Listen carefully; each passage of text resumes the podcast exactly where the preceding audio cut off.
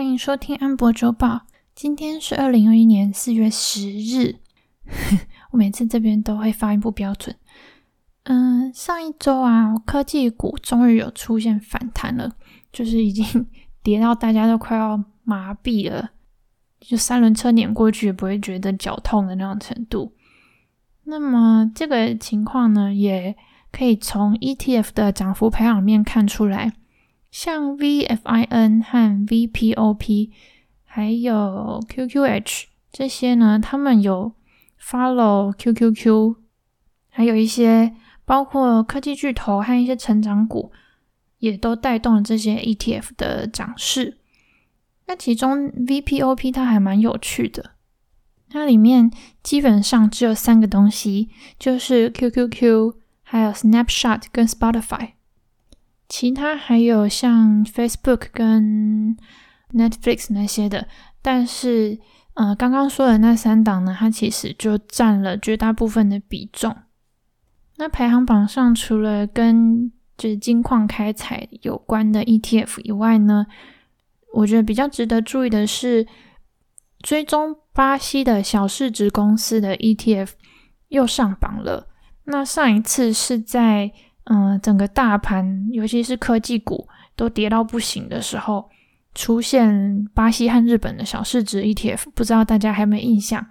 那我这一次就很好奇去查说，到底嗯，巴西的经济现在是什么样的状态？为什么它会就是突破重围，出现在这个排行榜上面？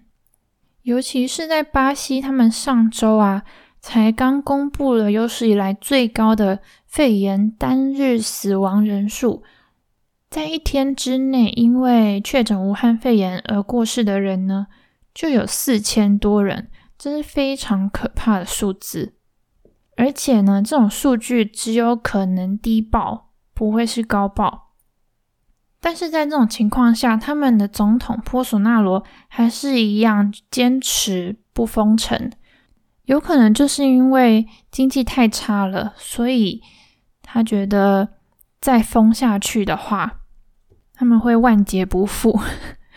啊，他们现在失业率是还有达到十四点二 percent，这个是二月的数据。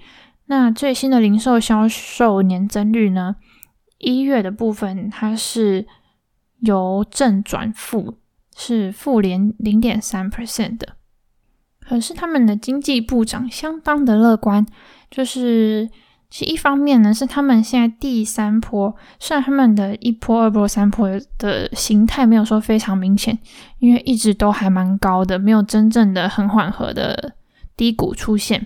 但是呢，他们现在可以勉强算是第三波维持高档的状态。那不确定之后还要多久会走完，但是他们的疫苗施打速度那个斜率是有加快的，所以他们的经济部长就是预期说经济会在二到三个月之内恢复。那我们接下来呢就要来看他们主要的 GDP 贡献。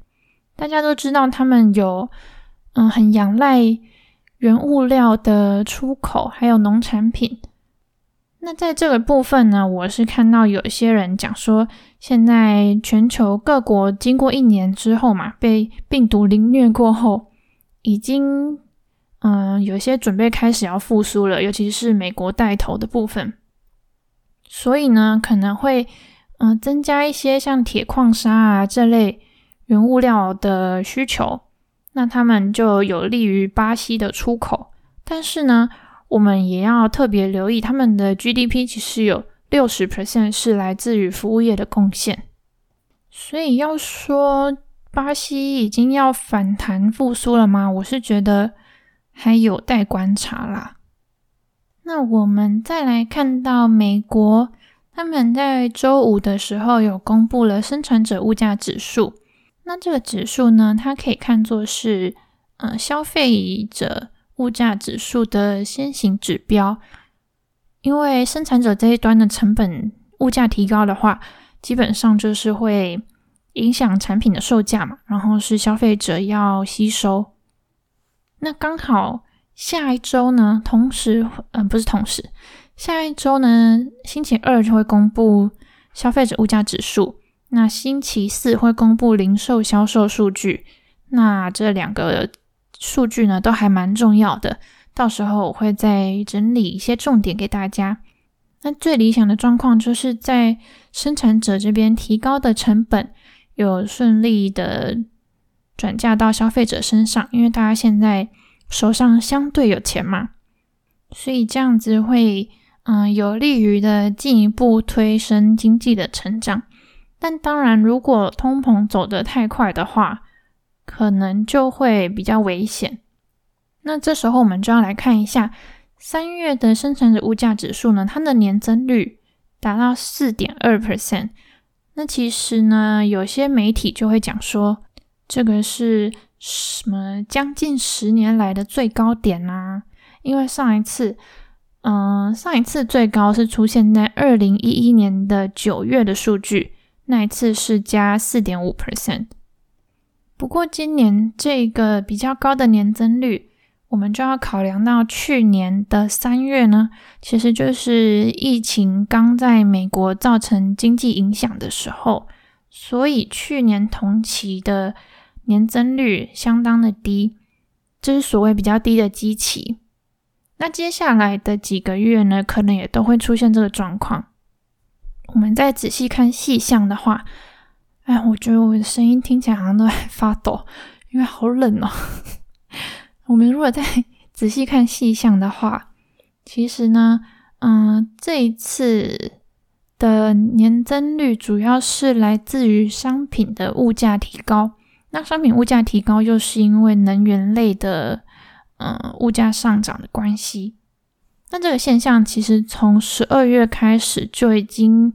造成 PPI 都出现比较高的年增率了，相对于去年，大概从三月到十二月之前，一直都是只有零点几趴的数据。那之前我们也有说，嗯，OPEC Plus 他们有在规划四月的产量计划的时候，是出乎大家意料的减产，然后上个月又有。长荣的货柜船塞住苏伊士运河的情况嘛，所以油价其实是有上涨不少。不过呢，就像我们上个礼拜有提到的，OPEC Plus 他们已经有决议，在五六七月的时候呢，会缓步的增产。在供给端有因应需求而成长的情况下，嗯，油价应该是不会太有失控的。涨势，然后对物价造成不好的影响。好，大概就是这样。那么下礼拜开始呢，由一些银行啊、金融股带头，又要展开下新的财报季了。我怎么觉得上一个才结束没多久，新的又要再开始了？不过我会尽量把就是比较多人在关注的公司财报日期都放在行事历上面。那星期四的时候，我有写两只股票的 IPO，一个是 TSP Too Simple，他们是做电动卡车的，然后还有 APP，这个 ticker 取的还蛮好，他们公司名称叫做叫做 Apploving，他们是 for 应用程式开发者的，就是为开发人员提供。应用程式的一些行销广告服务这样子，好，大概就是这样。我们下礼拜见喽，拜拜。